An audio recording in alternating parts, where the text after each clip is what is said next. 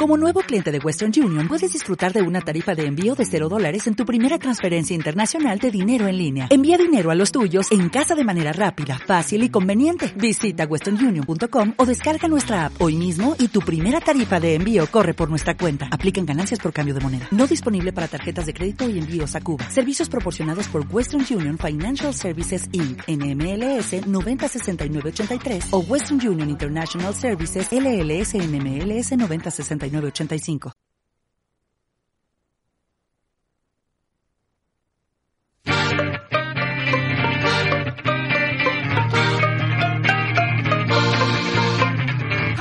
El fútbol nacional e internacional, la actualidad del deporte desde la banca.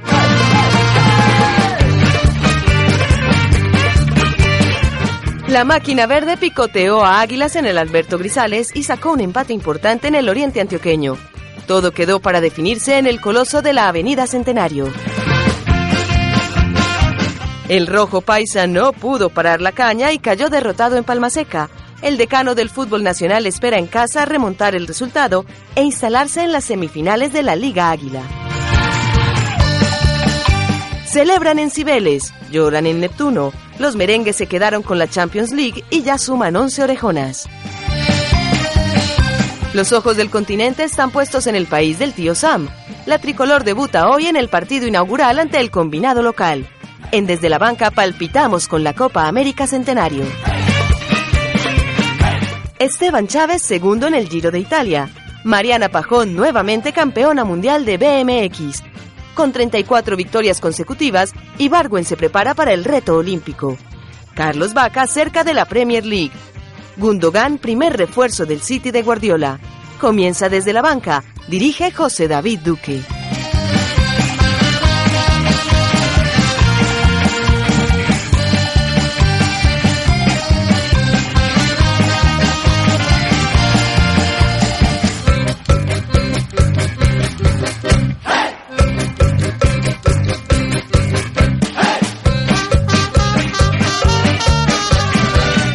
Cordial saludo, mi nombre es Juan David Aceo Flores, entrenador de las selecciones Antioquia masculinas de fútbol de salón y entrenador de la selección Colombia sub-17 que participará en el Mundial en Paraguay.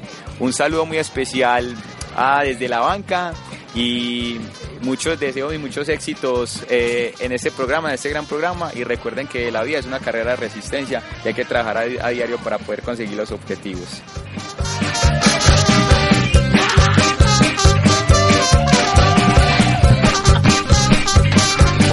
Hola, hola, muy buenos días, tardes o noches para nuestra multitudinaria e internacional audiencia. Pero por favor. Que se suma a esta la emisión número 54 de Desde la Banca. Hoy, como todos los viernes, estaremos analizando lo que fue noticia en el mundo deportivo, no solo a nivel nacional, sino también a nivel internacional. Les estaremos comentando cómo fue esa gran final de la UEFA Champions League que se jugó allá en territorio italiano. También lo que nos dejan los partidos de ida de las semifinales de nuestro fútbol profesional colombiano y por supuesto también les estaremos hablando a extenso de lo que será la Copa América Centenario que comienza actividad el día de hoy, como siempre, todos los viernes a través de acústica de la emisora digital de la Universidad EAFIT.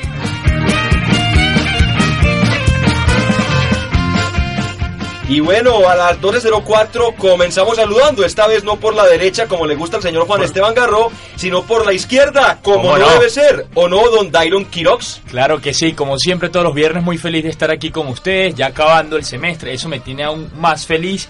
Y quiero arrancar con una noticia deportiva del mundo del tenis que generalmente no hablo. La señorita Carmiñé Muguruza es la tercera, sí, para que tú veas, es la, es, la tercera, es la, tercera, tenista española en llegar a una final de Roland Garros, el tenis femenino. Además, Mi la torneo. primera, ojo al dato, la primera tenista nacida en Caracas, Venezuela, pero con nacionalidad española que llega a esa final. Como quien dice Dairon, no hay felicidad completa. No hay felicidad completa, pero, pero nos bien. podemos completar con esa felicidad. Pues nosotros los colombianos, digamos que no hemos tenido finalista de Grand Slam, pero sí la señora Fabiola Zuluaga llegó a unas semifinales del Abierto de Australia hace algunos añitos y cuando son las 12.05 saludamos al community manager de este programa, don Mauricio Doble Pedal García. Hola, hola José, compañeros de trabajo, nuevamente muy contento de estar acá y a la espera del partido de la selección Colombia el día de hoy contra Estados Unidos en el debut de la Copa América. Estamos ansiosos esperando ese partido que será a las 8 y 30 y el cual estaremos conversando a extenso en pocos minutos. Señorita Melissa Pedraza, siempre atenta, siempre lista, bienvenida a Desde la Banca. Claro, yo estoy lista aquí con mi camisa que la hicieron especialmente para la Copa Centenario. Eh, muy contenta por eso, por el partido de hoy. Recordemos que también en la inauguración estará un representante colombiano como J Balvin y también muy decepcionada del arbitraje colombiano. Rey de la ironía, politólogo, psicólogo, aspirante a magister y representante de la Casa Roja, don Juan Esteban Garro Vélez, Garrito. Señor director, muy buenas tardes, muy buenas tardes a los compañeros y a la compañera de mesa. Yo, digamos, un poco triste, contento porque hoy debuta la selección, pero un poco triste por lo que fue el Deportivo Independiente Medellín el día de ayer. Y te tengo también por ahí dos nóticas de ciclismo, una de ellas que te la voy a sacar a vos en cara, señor director. Esperemos que no sea una sacada en cara muy en feo. También le damos la gracias al señor Jonathan Jiménez, como siempre, en el control master de este programa y también a Aleja Lopera, quien se encuentra por estos lares. Señores, el sábado, exactamente de mañana hace ocho días, se conoció el nuevo rey de Europa. Recordemos ese partido final jugado en el Giuseppe Meazza entre los dos equipos de Madrid, el Atlético de Madrid, el equipo colchonero y el Real Madrid. Los merengues, partido interesante, recordemos, se fue a los 120 minutos, señor Dairon, y finalmente el Real Madrid, el equipo que era favorito por su nómina, por su historia, terminó alzando lo que es su onceava orejona. Sí, así fue. Yo creo que terminó pesando en esa tanda de penales lo que es la camiseta, los kilos de la camiseta, la responsabilidad de tantos jugadores en el Real Madrid que han pateado penales al fin y al cabo en instancias de finales, como, como lo ha hecho Sergio Ramos y otras instancias importantes, a excepción de Lucas Vázquez, que, bueno, se dedicó a patear con una gran seguridad. Pero yo creo que el Madrid no merecía esta Champions, ya lo venía diciendo desde hace varios viernes en este programa, ni, ni por su temporada ni por el partido como tal, porque el Madrid fue un buen hizo un buen, juego los primeros 25 minutos.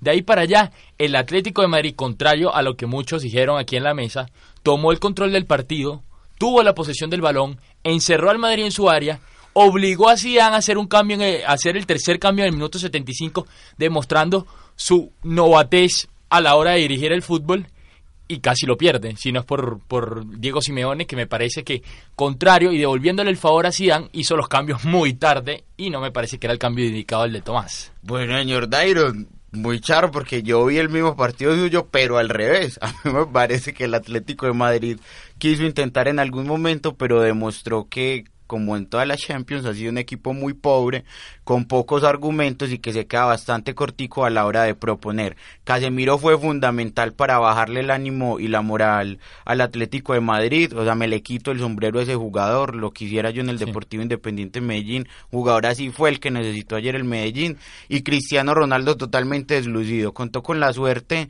de cobrar el último penal que además él ya lo había pedido como el oportunista que es, y termina siendo el rey, pues, pero Creo yo que ninguno de los dos equipos para mí sobre el papel se lo merecía. Yo le iba al Atlético de Madrid por sentimiento, por ganas, porque siempre me gusta apoyar a los pequeños muy coherentes. yo con, mi fisionomía, exactamente. Pero bueno, finalmente gana la onceava el Real Madrid y vamos a ver qué pasa el, próximo, la próxima temporada, porque suena por ahí hay bastante ruido frente a lo que podría pasar con el Cholo Simeone en el Atlético de Madrid y con varios jugadores del Real. Digamos, Mauro, que fue un partido bastante complicado. Recordemos que el gol de Sergio Ramos es en una posición adelantada, aunque realmente es muy complicado para el juez central poder observar. Era muy finita. Sí, realmente eso lo puede decir uno que tiene la posibilidad de estar viendo en, el en la, televisión. Ya me iba a enredar yo. Saludos, César Augusto Londoño. Gran programa el que realizaron el día de ayer desde territorio norteamericano. Pero, señor Mauricio, ¿a usted le parece, por lo menos en mi punto de vista, hubo un momento definitivo en el partido? Es el penal que termina errando el señor Griezmann, o Griezmann, ¿cómo se dice, señorita Melissa Pedraza? Antoine Griezmann. Antoine Griezmann termina errando ese penal. ¿Usted cree que, que sirvan las clases de francés para algo? Que si esa pelota no hubiese dado en el palo y el partido se hubiese empatado en ese momento, el resultado hubiese podido ser favorable para el Atlético de Madrid o por el contrario, digamos que ese gol le hubiese hecho que el Real Madrid se encargara de atacar un poco más y hubiese llegado, digamos, el 2 por 1 y el partido no se tendría que haber ido a la larga. Pues señor director, yo considero que Antoine Griezmann cobró el penalti como se deben cobrar los penaltis, duro y al palo. No, no, no, mira. Pero también, perdón, Dairon, destaco la actitud del arquero polaco Jan Oblak en los penaltis. Sí, no hizo nada. No hizo nada. Era una tabla, era un... eh, Poner a Black y un cono era lo mismo, porque no se lanzó. Sí, yo estoy casi seguro. Pero, pero no, refutando lo que decía Garro, en serio, yo vi un Madrid hasta los 25 minutos. Ya después, me parece que el control total del partido lo tomó el Atlético de Madrid y se jugó en el área del Real Madrid, que no tuvo 50 ocasiones claras de gol como lo tienen los grandes equipos con grandes ataques como el Barcelona en su momento de auge en, en esta temporada y no sé, el Bayern de Múnich que tiene muy buenos atacantes también. Es otra cosa, pero el dominio y el control del partido lo tenía. ¿Qué pasa? Yo creo que los cambios Simeone los aguantó bien. Pero para el, primer tiempo extra era para que hiciera ya uno o dos cambios. Entraran los jugadores, se acondicionaran y tenían 30 minutos para hacer un, un gol o para hacer algo importante por el equipo. Pero si lo metes en el segundo tiempo extra, que solo tiene 15 minutos para agarrar el ritmo del partido y que solo tiene 15 minutos para cambiárselo siendo su primera final de Champions, no lo veía muy difícil que hiciera algo. Tenía que ser un tocado por la varita mágica, pues. O sea, Dairon, que en pocas palabras podemos decir que el partido de la final de la Champions, el Real Madrid se cholizó. Es lo que diría yo. Yo, y ni siquiera porque no jugaron tanto el contraataque, era más para mantener el partido.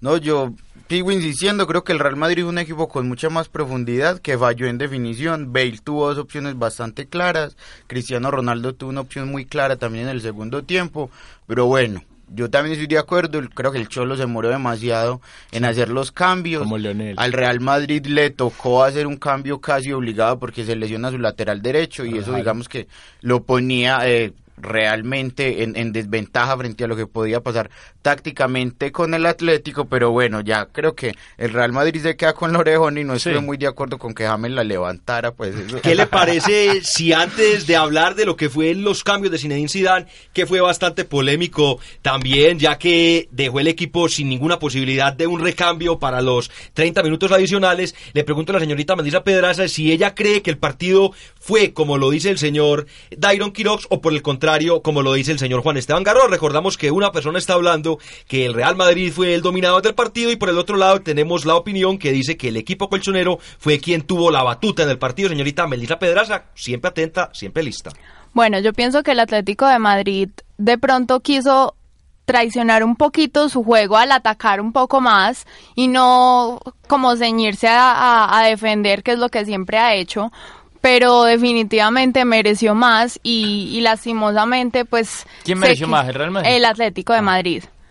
Y, def- y lastimosamente se quedan sin el título por segunda vez contra este otro equipo que llega de un camino relativamente fácil y, y logra quedarse con el triunfo. Ya son 11 las veces que el Real Madrid y el Atlético de Madrid se enfrentan por partidos de la UEFA Champions League y en todos ellos ha terminado vencedor el equipo que celebra en Plazas y Vélez. Cuando son las 12.14 se suma a esta emisión la número 54, la libreta móvil de apuntes de este programa, don Isaac Sandoval Cerna. El representante de los merengues. Buenas tardes, ¿Qué José? David. Eso es falso. Eh, muy contento de estar aquí de nuevo, eh, con muchas cosas para hablar y nada, sigamos pues con el tema. Y bueno, para que avancemos, para que toquemos otros temas, ya que tenemos bastante, le pregunto al mismo Isaac Sandoval, ya que estamos cerrando este primer tema, este primer tópico donde estábamos conversando sobre la final de la UEFA Champions League, ¿a usted le parece que los cambios que hace Zinedine Zidane son acertados, teniendo en cuenta que cuando saca al lateral era, digamos, obvio, lo tenía que hacer, era un motivo de una lesión, sin embargo, el equipo no tuvo un recambio y vimos que acabó muy mal físicamente, los jugadores todos encalambrados, caso de Gareth Bale, el mismo, Marcelo. el mismo Marcelo, Cristiano que no tuvo un buen partido. Zinedine Zidane hizo todo lo posible para que el Real Madrid perdiera ese partido. ¿Por qué? Porque a los 70 minutos de partido ya había agotado los tres cambios que tenía. Y además sacó al, a la- al jugador que es el equilibrio del, del equipo en este momento, que es Tony Cross. Después de que salió Tony Cross, el Real Madrid perdió, perdió todo movimiento en la mitad de, cam- en, en la mitad de campo. Eh, todos, pues sí, se, se se dedicaron a hacer puro contraataque y con Lucas Vázquez por la banda, él, él era el único que tenía piernas para seguir jugando. Entonces creo que eso fue algo muy importante y creo que de verdad, si el Real Madrid hubiera perdido ese partido, hubiera sido culpa de Zinedine Zidane. Eso es, señor Garro. Además del oportunismo, para mí fue un partido soso, descolorido y sin sabor. Muy simple. Bueno, señores, ¿qué les parece si avanzamos y tocamos otros temas, ya que el tiempo en radio es bastante corto y los temas son bastante largos? Pues bueno, esta semana comenzó los partidos de ida de los cuartos de final de nuestro fútbol profesional colombiano, específicamente el día miércoles. Dejaremos de último los partidos que analizaremos y le quiero preguntar a la señorita Melissa Pedraza qué opinión tiene usted sobre su equipo, el Independiente de Santa Fe, el equipo cardenal, que cayó derrotado en condición de visitante, dos goles por uno allá en el Estadio Corazón del Valle. Y sobre Miguel Borja.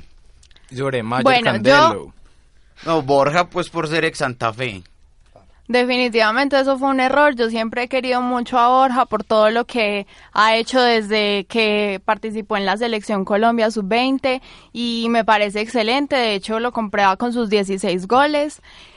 La verdad me parece muy triste que en serio el arbitraje afecte tanto el partido. Si bien nosotros íbamos perdiendo cuando, em, cuando se dio la expulsión de Juan Daniel, pues no es justo que un, que un árbitro, porque alguien le haga una protesta de algo que él en serio debió haber hecho, que era expulsar al arquero Mina por la por la sacada que hizo y, se dio contra otro jugador de Santa Fe, pues no es justo que por eso una doble amarilla para Sergio Tálvaro y también para Roa. Eso nos terminó dañar el partido, porque aún así, y, y muy yo defendiendo a mi equipo, jugamos bien en esos 30 minutos que estuvimos con nueve, pues con 10 jugadores al principio y luego con 9.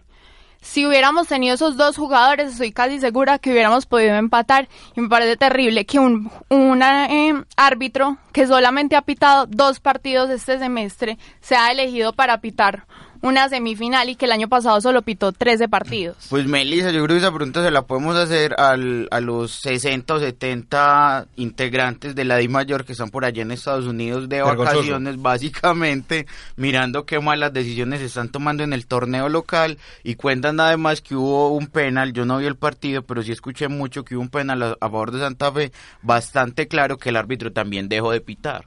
Sí, realmente una actuación del árbitro Mauro bastante dudosa, que digamos va en desmejora de lo que es esa presentación del equipo cardenal, que la tiene un poco complicada, aunque no es un resultado muy difícil tampoco de darle vuelta. Ahí están bien atentas también las huesos verdolagas para contratar a este árbitro para lo que serán las semifinales de la Liga Águila. Seguramente, don Mauro.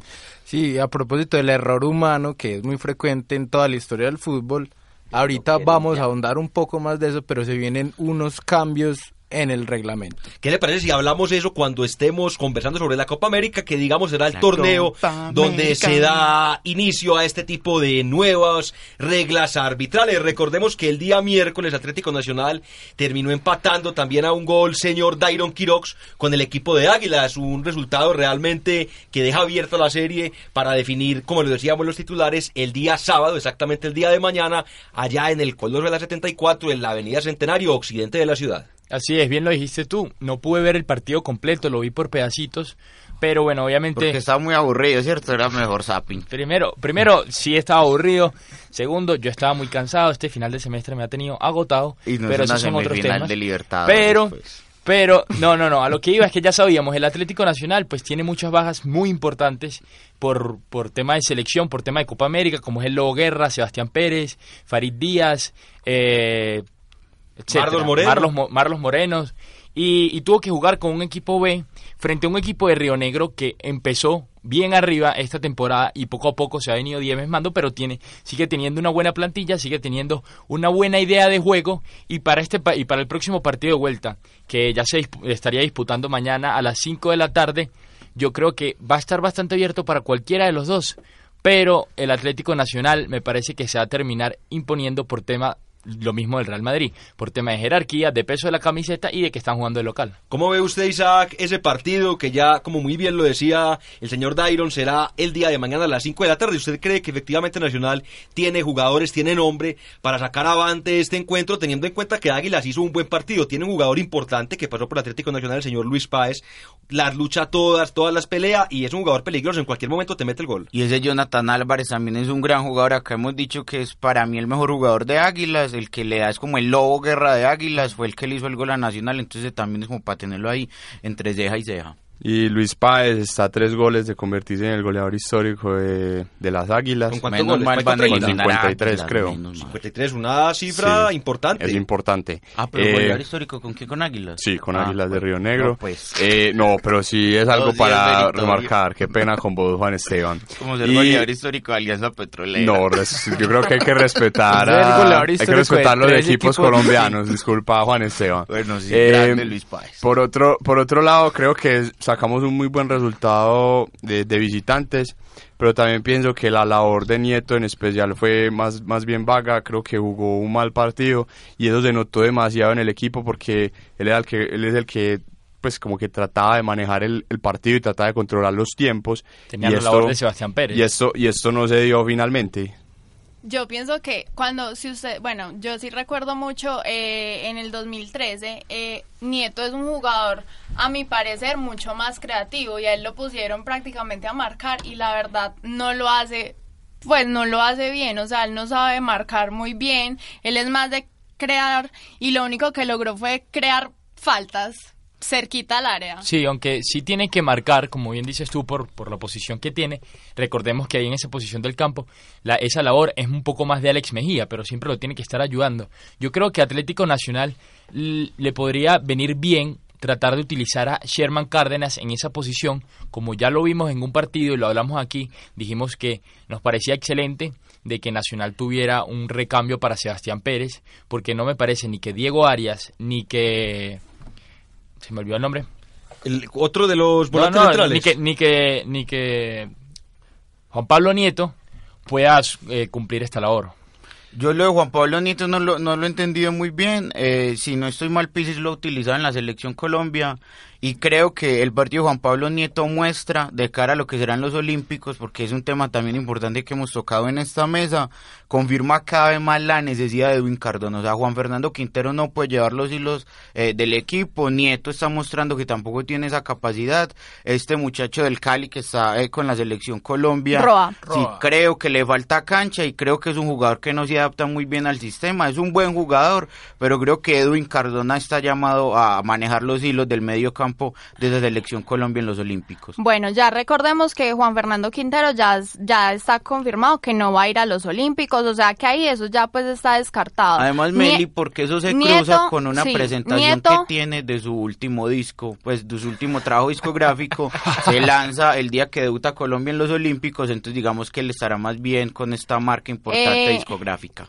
Nieto nunca ha sido como un volante 10, pues la verdad. Y lo que pasa con él en la selección es que cuando Lo utilizaba en el 2003, él fue muy bueno, pero él tuvo una lesión cuando volvió. Y ahí fue cuando él se quedó en Alianza Petrolera y no es, ahora en Nacional no es el mismo de antes. Entonces, pues tampoco me parece, él no lo ha hecho muy bien en la, en la selección y me parece que hay otros jugadores que están pidiendo como pista que definitivamente él todavía le falta como mejorar de su lesión. Yo sí, yo sí pienso que él pues en algún momento tiene potencial para ser un jugador creativo y un jugador 10, porque sus características son claramente orientadas a eso. Pero lo que se le pudo hacer fue una función que cumple, como bien dijo ahorita Iron, eh, el ser un Sebastián Pérez, que Sebastián Pérez es un jugador de marca pues más de marca que de creación, porque los dos son unas fieras en la mitad del campo junto con Alex Mejía. Entonces yo sí creo que ahí, o sea, trató de hacer un doble cinco y de generar un, un, un hombre que creara eh, en el equipo, pero el funcionamiento de Nacional está premeditado para que estén dos personas de marca en esa posición y si bien creen sean for- pues sean jugadores que se, se dediquen constantemente a quitar el balón porque adelante vamos a tener a personas como Magnelli Torres o Alejandro Guerra que sí son los llamados a organizar el equipo en el sector de arriba Guerra era de los llamados. Sí, porque recordemos que Guerra se encuentra en este momento en este momento Claro, creo que no convocado por el técnico Rafa Dudamel, selección de la cual sí también estaremos Plata, comentando en pocos minutos cuando hablemos de la. Copa América Centenario, don Mauro. O sea que el problema que tiene Juan Pablo Nieto en Nacional es el mismo que tiene James Rodríguez en Real Madrid, que lo No colocan en otra posición. Sí, Mire claro. pues, señor, creo que Odairon nos quiere decir algo también. Sí, tema interesante el de James Rodríguez, para tocarlo aquí por encimita, que es que a- aparentemente no seguiría con el conjunto merengue no, ya dijo la próxima temporada. Yo creo que tiene más aires ingleses eso. por Yo- por Lo que todos queremos, que no sigan el Real. Yo no creo que eso vaya a pasar porque eh, normalmente Florentino Pérez cuando se, pues cuando se empeña en, en invertir dinero en un jugador, él no se rinde hasta que ese jugador Pero está también hay que tener en la cuenta, cuadra titular. Isaac, o si no, o si no lo busca vender para comprar a otro mucho más, Pero vea, mucho más ahí- caro. ahí, hay que tener en que cuenta creo que algo. va a hacer. Recordemos que en julio se ratifica o no una posible sanción que pesaría sobre el equipo blanco, la misma Sí. que ya Sí. pesó sobre el Barcelona y es de no poder contratar debido a algunos malos manejos en contrataciones anteriores. Al parecer, según dicen algunas personas de la prensa española, James Rodríguez al terminar el partido se muestra muy molesto y le dice a su representante que le ayude a buscar salida, ya que y él tiene razón, no hay derecho que un jugador que haya sido goleador de un mundial, que tuvo una muy buena presencia con el equipo blanco en, la- en su primera temporada bajo la cabeza de Carlo Ancelotti, no sea tenido en cuenta ni siquiera para jugar un minuto y sea el quinto o sexto suplente. Y con ese título, lo más seguro es que continúe Zinedine Zidane y yo creo que James está muy joven para tratar de quedarse en un equipo donde no es titular. Yo sí Yo- estaría... Disculpa, Garro. No, dale, dale. Ah, bueno, yo sí estaría casi seguro de que James Rodríguez estaría terminando en el conjunto de Josep Mourinho por varias razones. Primero, es un fútbol que le puede favorecer. Segundo, es un equipo que tiene mucha importancia, mucha relevancia en el mundo internacional y estaría ayudando a resurgir a ese equipo, porque es un equipo con bastante historia. Tercero, recordemos que el representante de José Mourinho es el mismo representante de Jorge. Rodríguez, Jorge Méndez. problema ahí de pronto sería Rooney, que es el 10 y es, digamos que es un puesto que no se toca en el Manchester United. Entonces, de pronto sería otra vez una competencia para que él pudiera. Sería reemplazar a. Juan Mata Melissa. Exactamente, yo lo que creo es que que parece que se va a ir. es, es claro que. Jorge Méndez va a ser un actor clave en- entre los dos, va a mediar. A, a James no lo van a vender a Manchester, empezando porque James tiene una cláusula de 500 millones de euros, pues más o menos como que este jugador no lo vamos a vender hasta que no lo queramos vender. Creo que se haría un préstamo, un préstamo en donde el Manchester le estaría pagando bien a James Rodríguez y esperemos que pueda ir allá él a ocupar la posición de Mata y obviamente tiene que, digamos, ser un poco humilde y dejar que Rooney juegue con el 10 y él buscarse otro numerito, el 20 por ejemplo, puede Con, ser. con tal de jugar, estoy seguro que don James David se pone hasta el número 99 como lo usaba el fenómeno Ronaldo en su paso por el equipo de Milán. Otora grande porque está en una muy mala situación, señor Garro. Recordemos que la fecha de esos cuartos de final de la Liga Águila continúa el día jueves. Primero con el partido entre Junior de Barranquilla se impuso dos goles por cero, el segundo un golazo. Sebastián Vieira de ti- Viera, perdón, de tiro libre, se viste de crack, se viste de figurón y le da al equipo barranquillero una ventaja importante para ir a la altura de Bogotá. Recordemos que el equipo costeño le da duro esos juegos en la altura, 2.600 metros más lejos del mar y más cerca de las estrellas. Sin embargo, es una ventaja considerable para ir al estadio Nemesio el Camacho el Campín. Pero ahora, señor Garro, nos toca hablar de la Casa Roja, su equipo, que ayer cayó derrotado dos goles por uno en un partido. Yo vi el primer tiempo realmente muy mal el equipo rojo de la montaña, un equipo sin salida, parecía que llevaran jugando 10 minutos juntos, digamos que no hilvanaban juego, no habían sociedades, el equipo muy mal en la parte defensiva, termina cayendo derrotado al principio, si no estoy mal, dos goles por cero, luego, luego logra un gol importante que le da la ventaja y como todos los hinchas rojos tienen la expectativa de lograr voltear ese partido el día domingo, recordemos a las 4 de la tarde, 3 perdón, Tres. en el estadio Atanasio Girardot. Pues, sea, David, eh, Leonel Álvarez, ya que lo hemos dicho, se quiere parecer cada vez más al Cholo, pero como él no es el Cholo, ni tiene un equipo que juegue a lo que juega el Atlético de Madrid, pues no se está pareciendo cada vez más al Cholo, sino a Hernán Torres. A mí me da vergüenza ese equipo, es un equipo de cobardes. Leonel Álvarez, yo no sé en qué está pensando. David González se hace un gol, el primer gol del Cali, para mí tiene toda la culpa David González, el equipo se viene abajo moralmente, se desconcentran, esa desconcentración se nota tanto que la jugada que genera el tiro de esquina en la que Cali marca el segundo gol es un espacio gigantesco que dejan atrás eh, Tipton y el, y el señor Juan Camilo Saiz, entonces yo solamente oraba para que se acabara rápido ese primer tiempo y Leonel Álvarez lo regañara y les dijera, bueno, nos vamos a concentrar un poquito porque estamos en unos cuartos de final y acá no tenemos tres o cuatro partidos para remontar lo que está pasando en este momento. El segundo tiempo salió otro Deportivo Independiente Medellín, es otra actitud, el Medellín logra ponerse 2-1 en el marcador, Medellín empieza a manejar el balón y el cobarde Leonel Álvarez, igualito a Hernán Torres, saca a Echalar, que es un hombre que está produciendo produciendo juego y mete un volante de contención. El equipo se mete atrás y tanto es así el, el nivel de cobardía el que yo les quiero hablar que en el minuto 78-79 hay un tiro de esquina para el Medellín y Marrugo está aguantando tiempo y Leonel Álvarez le está diciendo que la tenga. O sea, yo creo que los hinchas del Medellín merecemos respeto y yo creo que el Medellín tiene un equipo para jugar mucho mejor al fútbol. Se calentó esto, señor Dairon Sí, Quiroz. se calentó. ¿Estaría usted entonces pidiendo la renuncia o la salida inmediata de Leonel Álvarez con esos adjetivos No, tan... yo estoy pidiendo que es la pendejada. O sea, que Leonel Álvarez ha sido un técnico que se ha caracterizado por poner a jugar bien al Deportivo Independiente Medellín. Por eso lo volvieron a traer porque estábamos cansados de la cobardía de Hernán Torres. Y pues Leonel Álvarez nos sorprendía a nosotros en este caso tristemente. Señor Isaac, quería comentarnos algo sobre este partido que me imagino que vio. Eh, sí, pues tuve la oportunidad de ver un apartado del partido. Yo creo que el señor. Juan. Esteban, el señor Juan Esteban desmerita un poco el trabajo del Cali porque el Cali también No, fue un gran jugó equipo. muy un muy buen partido. Pero se desgastaron muy rápido. pero jugaron, pues en el primer tiempo fue yo creo que más lo que hizo el Cali para ganar el partido que lo que dejó de hacer el Medellín pues para, para poder empatar. Entonces yo creo que me parece que ahí también hay que remarcar muy bien la labor de, del Cali y también decir una cosa con respecto al técnico que tiene Mario Alberto Yepes, eh, que en este caso pues sí ha, sí ha funcionado su equipo, antes lo he, lo he criticado fuertemente en otras ocasiones y creo que en este partido sí mostró un muy buen planteamiento contra el Deportivo Independiente, Independiente Medellín que venía, venía jugando de una muy buena forma eh, en la fase regular. Bueno, Mauricio, ¿usted cómo vio ese partido? ¿Le parece que o está de acuerdo con el señor Juan Esteban Garro o por el contrario le parece que el equipo rojo de la montaña logró eh, después del medio tiempo, digamos, tener un, digamos, un envión anímico y que al final le da un resultado que aunque es una derrota, pues igual lo deja con bastantes posibilidades para remontar este resultado y finalmente llegar a la semifinal de nuestro fútbol? Así es, el Medellín empezó un segundo tiempo muy, pero muy distinto al primero y me parece que hay que destacar que, bueno, primero va a hacer un llamado al señor John Edison Hernández. La goma. La goma, la popular goma, que no se motile, que ese motilado va a ser cábala para este torneo. Sobre todo en su nuevo color de cabello. Sí, porque es rubio, rubio. Tiene que estar rubio hasta el último partido de la final. Esperemos que así sea, señores. Entonces, ustedes son optimistas de que efectivamente el rojo de la montaña podrá remontar este marcador y meterse ya de lleno en lo que son esas semifinales y poner a soñarlos a todos ustedes y a toda la afición roja y al departamento de Antigua con un nuevo título. La sexta sería. Sí, señor José David, yo le quiero aclarar algo muy puntual al joven Isaac, y es que yo no estoy demeritando el trabajo del Cali. De hecho, si el primer tiempo hubiera durado 15 minutos más, Medellín se lleva cuatro goles pues de Palmaseca solo en el primer tiempo.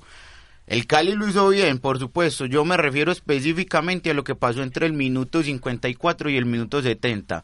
Cali se notó claramente desgastado. Cali estaba haciendo un muy buen partido, pues precisamente porque estaban jugando a un ritmo que ellos decía, ellos no pueden aguantar ese ritmo al que están jugando 90 minutos. Y efectivamente al minuto 54 se empezaron a mostrar bastante desgastados. El Medellín empieza a tocar el balón y era el momento para meter un hombre más de ataque que de contención. Sí, nos sorprende, o por lo menos particularmente a mí me sorprende bastante lo que ha sido la labor de Mario Alberto Yepes en este Cali, que aparentemente ha encontrado un estilo de juego, o por lo menos está jugando bastante bien estos últimos partidos, ¿no? Tanto así que llegó a clasificar a la fiesta de los ocho. No, y lo que la vida de Iron, yo le hice mucha fuerza a Mario Alberto Yepes para que llegara al Cali. Yepes rescata al Cali claramente. El, el Cali, pues, difícilmente iba a estar entre los ocho y pues ahora está encima de la llave. Esperemos entonces que no sea uno de esos efectos como el de Zidane o como el de Di Matteo, entrenadores nuevos que llegan, que motivan al equipo, pero que ya para la próxima temporada que empiezan a comprar jugadores no saben qué hacer y terminan bajando el equipo. Para que se vaya preparando el señor Jonathan Jiménez con el cover, con esa cancionita sobre la Copa América, les quiero preguntar si de pronto alguno de ustedes saben cómo están elaboradas estas llaves, es decir, cómo se enfrentarían los posibles ganadores o si por el contrario, eh, cuando se sepan los cuatro equipos que jugarán las semifinales, se volverá a hacer un nuevo sorteo. Así es, José. No, ya están listas esas llaves. Bueno, La yo- primera, perdón Meli, yo Dale, tengo dale, las claro. primeras, inclusive tiene que ver con tu equipo. La llave Medellín-Cali se enfrentará al ganador de la llave Cortuloa-Santa Fe. O sea, Cortuluá. Santa Fe. Y si Santa Fe pasa, les ganamos, pues. Y la llave de Nacional contra Río Negro se enfrentará contra la de Millonarios Junior. Junior. Junior, así es. Pues amanecerá y veremos.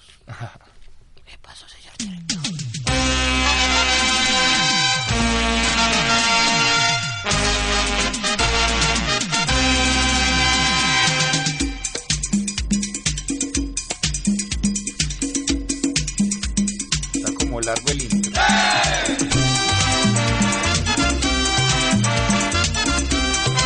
Bueno, señores, esa música nos informa, nos hace ver que a las 12 y 35 Eso vamos, vamos a comenzar a hablar, señor, en la carpa esta tarde, 6 de la tarde. Todos los oyentes están más que invitados para que nos acompañen, porque hoy a las 8 de la noche, 8 y 30 hora colombiana, 6 y 30 hora del oeste norteamericano, se da inicio a la Copa América Centenario. Recordemos una edición especial por los 100 años de esta competición, que es la más antigua de selecciones a nivel mundial. Y nuestro tricolor nacional, el, el tricolor, dirigido por el profe José Néstor Peckerman, tendrá el placer, la obligación de dar inicio a esta actividad de esta nueva competencia junto con el equipo local de los Estados Unidos de América. Un partido bien complicado. ¿Cómo lo ve usted, señor Garro? O sea que el titular tuyo, José David, sería entre el placer y la obligación. Sí, porque el, el mismo José Néstor Peckerman decía que no es bueno ser el equipo que tenga la obligación de abrir, ya que tiene todos los ojos puestos encima y cuando uno abre, como es normal, ante el equipo que es local. Pues señor Garro, ¿usted cómo ve las posibilidades de la selección Colombia? ¿Le parece que esta vez sí el equipo de José Néstor Peckerman podría soñar con una nueva Copa América, esta vez edición centenario? Pues José, lo primero que quiero decir es que pues acá digamos nos burlamos un poco de la Copa América que habíamos dicho que en realidad la Copa América se hace en Sudamérica, esta vez se hace en Norteamérica y está conmemorando 100 años. Además, Colombia va a jugar con una camiseta blanca, hoy jugará con una azul. Ninguna de las dos me parece que representan la identidad del fútbol colombiano y creo, me parece muy bonito la- es- es- este torneo es la oportunidad para que vuelvan a reunirse las elecciones, para que haya trabajo, para que uno vea grandes jugadores del fútbol. Entonces, estoy contra los que están denigrando parejo de esta Copa América diciendo que es un invento y que no se debería haber hecho. No, yo creo que sí se tuvo que haber hecho. Y creo también que hay que bajarle un poquito al acelerador,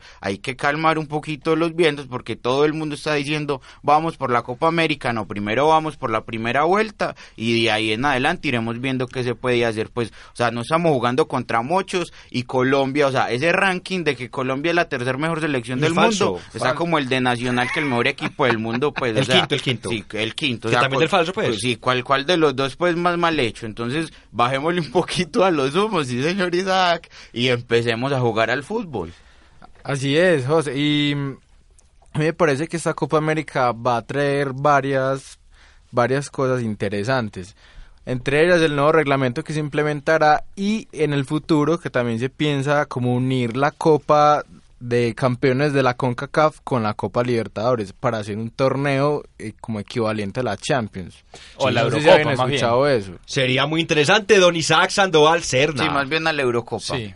A mí me parece que hay algo que hay que decir en este momento y es que yo creo que la Copa América para Colombia tiene que ser una copa para que ellos estén juntos durante este mes, para que se conozcan en el, en el campo de juego, para que, abracen, para para que, que se, se abracen, para que, Pe- para que Peckerman eh, pruebe las alineaciones, para que pues para sea que sea simplemente algo para De probar para las eliminatorias que son realmente algo impor- lo- pues, realmente lo El importante objetivo. el objetivo importante y dejar tanto la presión que se ha generado pues eh, en los medios de que nosotros somos candidatos, de que tenemos que pasar, de que tenemos yo creo que esto tiene que servir para nosotros de aprendizaje más que todo y después si los resultados se dan, sí buscar ganar la copa, pero principalmente aprender y tratar de buscar las nuevas alineaciones para lo que se viene. Bueno, yo sí diría que Colombia, por el fútbol que ha presentado en los últimos años, por las figuras que tiene, mínimo, mínimo tiene que pasar de ronda.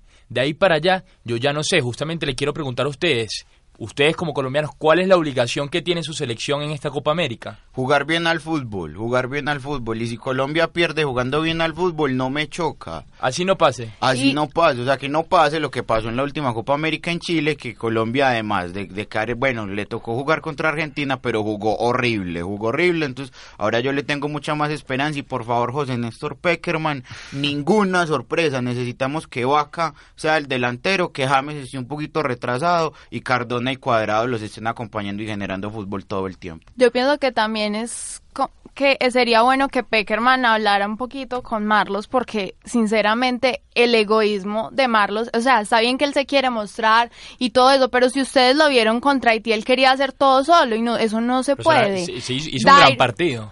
pero eso no, o sea, el fútbol es trabajo en equipo Es y él quería hacer, él quería hacer todo solo, lo mismo Dairo, a pesar de que eh, hizo el gol, el primer gol, lo si quería hacer todo entre él. Entonces el partido en muchas ocasiones se perdieron. ¿Por qué? Porque ellos dos querían como mostrarse y como decir, sí, nosotros estamos acá, nosotros somos los delanteros, los que queremos ser titulares siempre mírennos, pero entonces yo pienso que es dejar un poquito ese egoísmo y esa cosa personal y jugar más para los demás. A mí lo que me da tranquilidad es que ninguno de los dos va a ser titular. Sí, seguramente, pero yo sí creo que Marlos Moreno, a mí me parece que yo vi el partido contra Haití y jugó un gran partido, de hecho puso como dos, tres asistencias, no, no alcanzó a Él hacer... participó en la en Sí, sí, de participó gol, en todas en las jugadas, de gol. no alcanzó a hacer gol y es un recambio importante, era, era importante darle esos minutos y que tuviera esa confianza de agarrar el balón, llevárselo, hacer los dribles que él quisiera porque estamos a pre de primero una semifinal de Copa Libertadores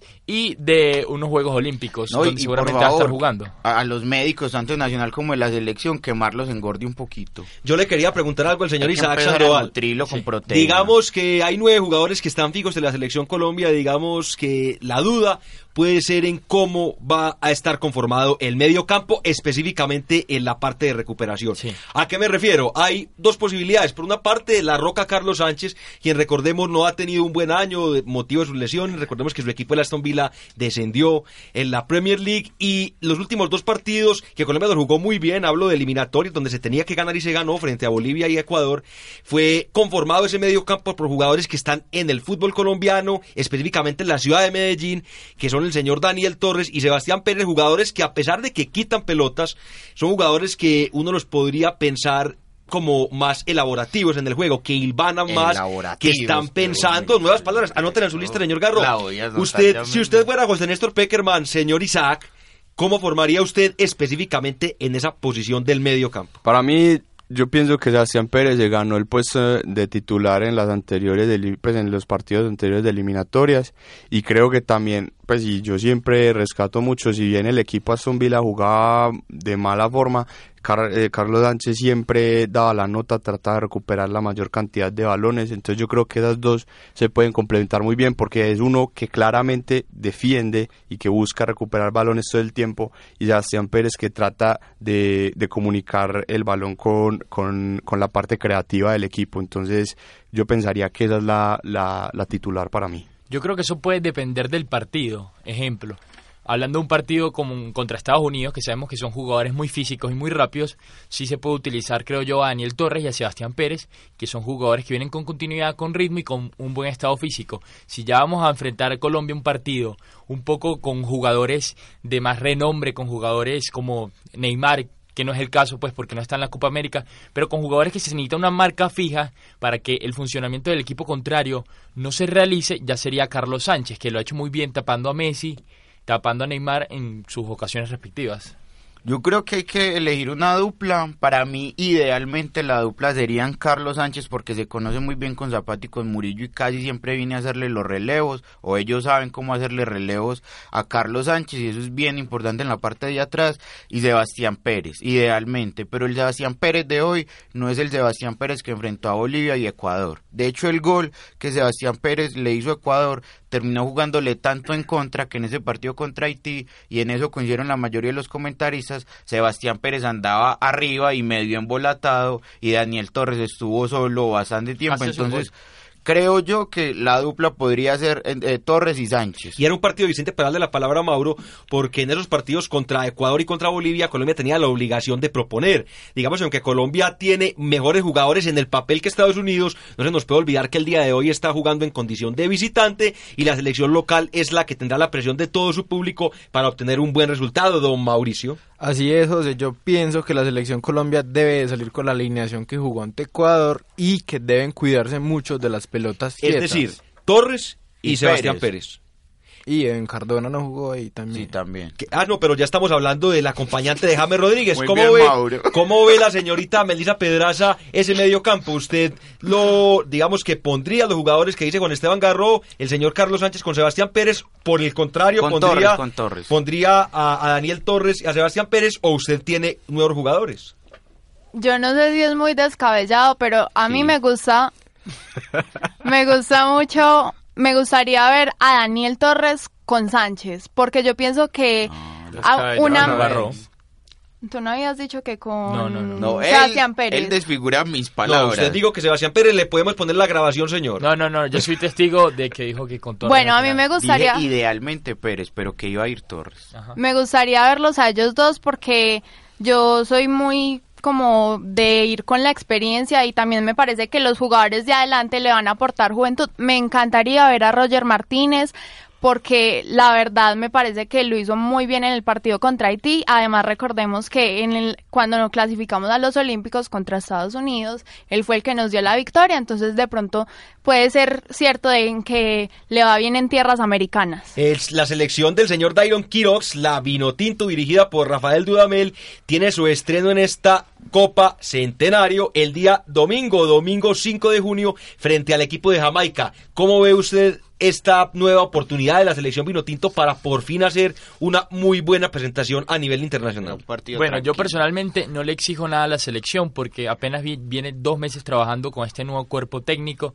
Me parece que lo que hay que encontrar. presión, ¿no? No, no, que encontrar, hay que encontrar un estilo de juego primero.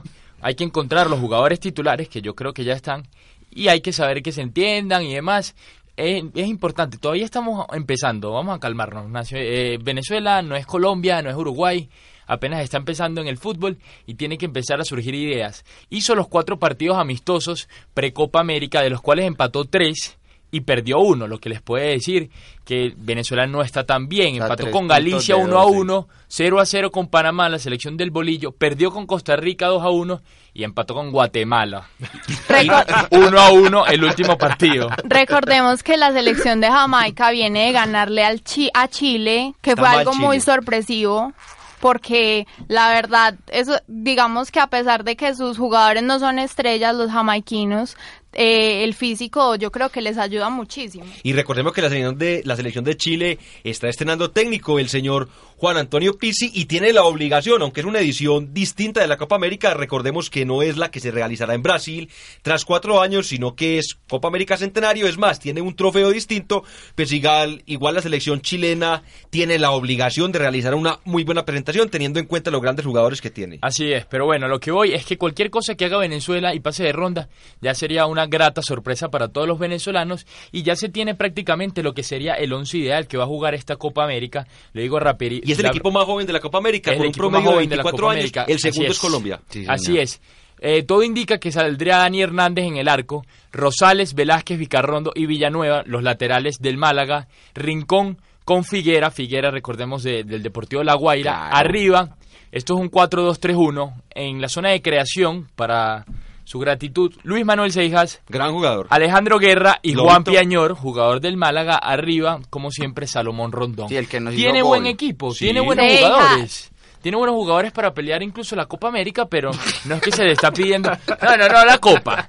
Pero para dar un buen espectáculo. Cuartos de final. Pero está pues. empezando. ¿Cómo es el grupo? dos meses. ¿Cómo, cómo es el grupo de, de Venezuela Iron? A ver si tiene posibilidades. Tiene a México, Jamaica y no recuerdo. Uruguay. Uruguay, claro sí. Duro, duro. Yo creo que no hay posibilidades Fácil. siendo pues cariñoso con Dairon, disculpanos. Eh, y no, y hablando, Uruguay y México, yo sí. pienso que hay que hablar una cosa y es el tema de Chile. El Chile, eh, en las últimas horas los jugadores de Chile han, han presentado algunas algunas palabras y han dicho que ellos son tienen que ser candidatos porque fueron campeones de la anterior edición. Y yo creo que se meten en una presión en la que no se, pues que no se tienen que meter porque esto genera que el grupo no trabaje de la mejor forma. El, el técnico ya tiene de presión de, pues, de, del equipo de trabajo porque es que viene de un técnico que viene campeón de la Copa de la Copa América anterior y yo creo que eso antes pues solamente va a generar daño en esta Copa en esta Copa Centenario. Aparte del, digamos, el bajón anímico que representa, primero, perder contra Jamaica y segundo, perder contra México. Sí, pero eran partidos amistosos. Pero no importa, o sea, digamos que, bueno, yo diría que... Imagínate que Colombia hubiera perdido contra Haití. Sí, bueno, sí. Y en un momento el partido se puso Haití jugó muy complicado. bien, Haití jugó muy bien, Cui. Ese partido Por eso, mejoró cuando entonces, sacaron a digamos- Pérez. Digamos que eh, eso, todas esas pequeñas cosas van afectando y esa presión, como dice Isaac, innecesaria. ¿Quiénes serían entonces los equipos que tienen la obligación o deberían estar peleando la Copa América? Pues mire, en primer lugar, yo creo que Argentina es el Sí, favorito. ¿Por qué el favorito? Porque es el equipo que lleva la mayoría de sus estrellas, viene de realizar un mundial donde fue finalista, una Copa América donde fue finalista. Y si usted se pone a ver nombre por nombre, es que es el equipo que tiene un colectivo en mejor forma y en mejores equipos. Es que yo pienso que el único llamado a ser candidato y el único que tiene la presión realmente de ser campeón es Argentina. Sa- ¿Sabe Porque que los, tiene mucha presión, Carlos? O los otros, equipos, los otros o están en proceso de renovación como es el caso de Colombia o tienen un nuevo técnico, o sea, están apenas empezando nuevos proyectos y ya el Tata Martino tiene un proyecto desde hace varios años. Yo creo que definitivamente tanto la presión como la candidatura es para la Y Argentina necesita un título con esta Y generación. con Messi no descarte la selección de México, señor Garro, dirigida Pero por el José, técnico iba a decir algo y es que yo no comulgo mucho con la monet, monet, de la monet- monetización, aprenda, monetización. Ahorita la señora Melissa Monetarización, Pedraza le da una clase de locución. monetarización Ajá. o monetización, como dices Bueno, tú. avance, avance, en señor. el fútbol. Pero Argentina es el equipo más caro de la Copa América. Sí. Y por varios cientos de miles de dólares eh, le lleva, digamos, al, al segundo equipo que es Brasil una diferencia significativa. Entonces, si a los números nos vamos, Argentina también debería ser campeón de la Copa Bueno, América. señores, muy rápidamente, ¿cómo, usted, ¿cómo ven ustedes posibilidades del equipo mexicano, quien viene realizando una muy buena campaña de la mano de Juan Carlos Osorio, señor Isaac, teniendo en cuenta que le viene de ganar a Chile un partido que yo no lo vi, pero escuché en los comentarios, México no llegó sin una vez, con esa llegada logra ganar el partido, sin embargo es un equipo que no ha recibido ningún gol en contra y hay mucha crítica de la prensa en México, recordemos que en México se divide entre Televisa y TV, y TV Azteca, si el técnico fue llevado por influencia de, TV de, de Televisa, pues la crítica viene de TV Azteca y en sentido contrario. Que vivo. Dios Mejía. Y eh, después, después de ese partido contra, contra Chile, pareciera que hubiera, que hubiera terminado perdiendo eh, México, porque es que las críticas fueron durísimas contra el profesor Juan Carlos Osorio.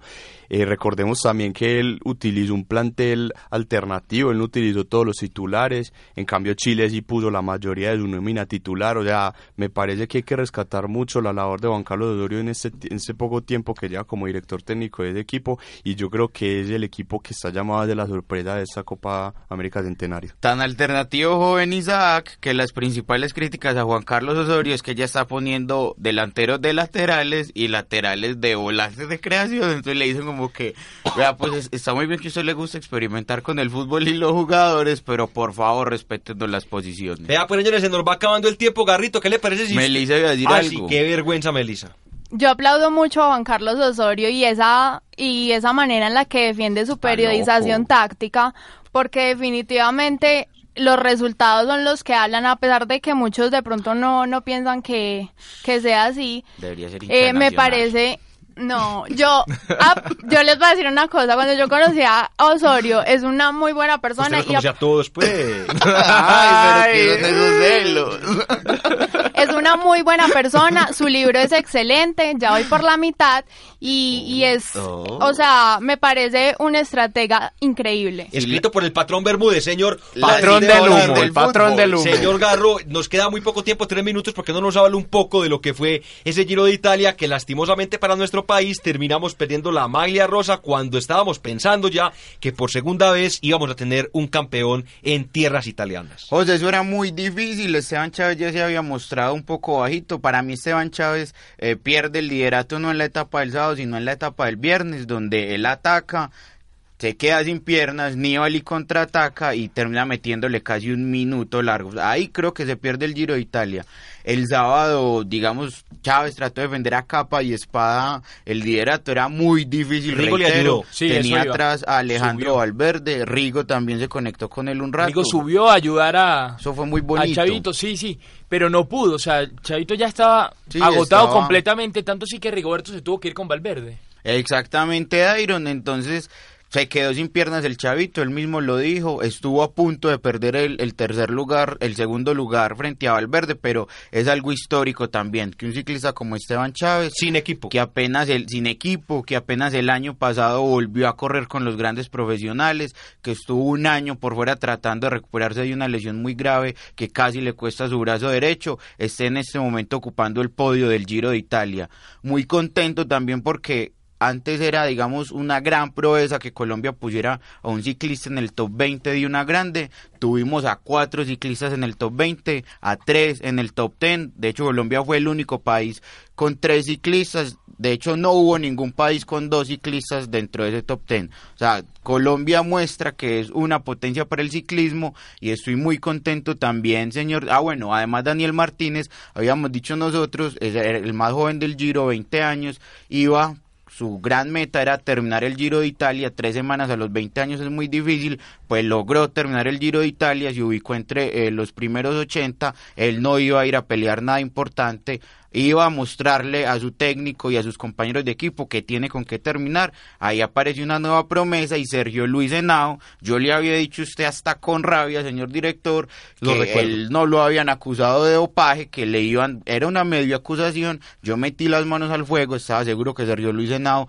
no se había dopado en ningún momento y pues esta semana la UCI confirma, lograron su objetivo que era sacar a Sergio Luis Henao del Giro de Italia, entonces espero que ellos estén bien contentos y ya volverá Sergio Luis a correr la Dauphiné Libere junto a Christopher Froome. Don Dairon Quirox, un verdadero placer que nos haya acompañado y esperamos dentro de ocho días estar comentando no solo la muy buena participación de la Selección Colombia, sino también una participación histórica de la Vinotinto en esta Copa América Centenaria. Esperamos que sea, que sea así, también estaremos comentando la apertura de lo que será la Eurocopa, aunque lamentablemente yo el próximo viernes no estaré muchachos por esto. No se le pagará ese día de trabajo, don Mauricio Pedal García, un verdadero placer como siempre, sus datos siempre atinados, siempre puntuales.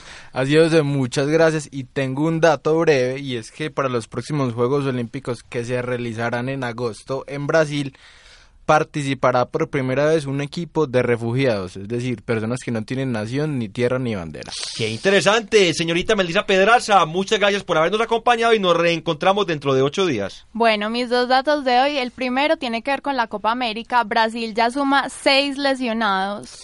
Y, por consiguiente seis cambios, entonces duro le tocó a Pobre Kaká. Y el segundo es que el domingo no solo fue un día bueno para Chávez, o bueno, digamos no tan bueno porque no quedó de primero, pero el colombiano Muñoz en las 500 millas de Indianápolis quedó de segundo lastimosamente. Cuando ya casi iba a llegar, mm, tuvo que entrar a los pits y, y terminó ganando un americano eh, pero bueno, eh, aplaudimos ese, ese segundo lugar. Y ese día, qué pena, ese día además, eh, Mariana Pajón, que ya envió saludos a ese programa, se lo agradecemos bastante, se coronó también campeón en los mundiales de BMX acá en Medellín, en Belén. Don Isaac Sandoval, muchas gracias por habernos acompañado y lo esperamos muy puntual dentro de ocho días. claro que Dios, David, mi dato de cierre es algo que está pasando en el interior de la AFA. Eh, ayer en el consejo directivo eh, tomaron la decisión los, los equipos que son llamados del grandes, pues eh, Boca Juniors, River Plate, San Lorenzo y Racing tomaron la decisión de no ser más parte de, la AFA. Ah. Entonces hay que, hay que ver como ya adelantando esta noticia, se dice que están buscando el, apoyo de otros 23 equipos para poder crear otra otra otra confederación y vamos a ver qué, qué sigue pasando con esto. Eh, sí, ah, no me vas a introducir para el dato eh, a María José. Señor Juan Esteban Garro, pero es que usted sí había dado su dato de cierre cuando nos hacen caras. Un minuto, un minuto, don Jonathan, eh, con el ciclismo, pero bueno. No, si Boca sale de la Boca sale también de la Libertadores. Voy a decir algo que seguramente es falso, pero si Boca, mejor dicho, Nacional están de buenas que a lo mejor en la final termina contra Independiente del Valle. Esperemos que sí, señores. Cuando las 58 nos despedimos, no sin antes enviarle un fuerte saludo al señor Sergio Vélez. Recordemos que hace ocho días comentamos sobre su pupila en, en el NCAA pues ella llegó a semifinales y su equipo University of Miami quedó ubicado en el top 10 dentro de la nación. Un gran logro para él, nos alegramos mucho por él, esperamos tenerlo acá para felicitarlo personalmente, señores. Nos reencontramos dentro de ocho días. Chao, chao.